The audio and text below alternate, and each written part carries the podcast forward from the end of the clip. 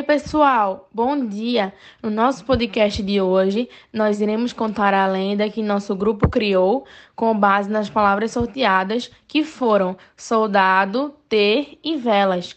A lenda se chama O Soldado das Velas. O soldado Giuseppe, ele vivia em uma pequena vila italiana chamada de Sperlonga.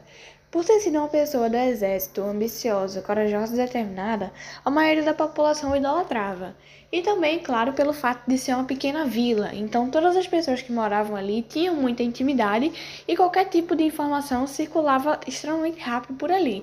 Então, ter uma pessoa de extrema importância e do exército que morasse ali era de muita importância para aquele povo. Então, ainda em 1914, ele foi escalado para participar da Primeira Guerra Mundial porém não resistiu e acabou morrendo. Diante disso, o dia 13 de outubro, dia de sua morte, foi exclusivamente dedicado a ele, onde a população costumava acender velas às 11 da noite em sua homenagem. Porém, anos após sua morte, começaram a se espalhar boatos horríveis sobre ele pela vila, e a população começou a parar de respeitá-lo como antes. Contudo, a lenda diz que quem passar em frente ao cemitério em que ele foi enterrado no dia de sua morte será uma das vítimas dele pois parece que ele não gostou muito da ideia de ser rejeitado e pretende se vingar de todos que deixaram de lado.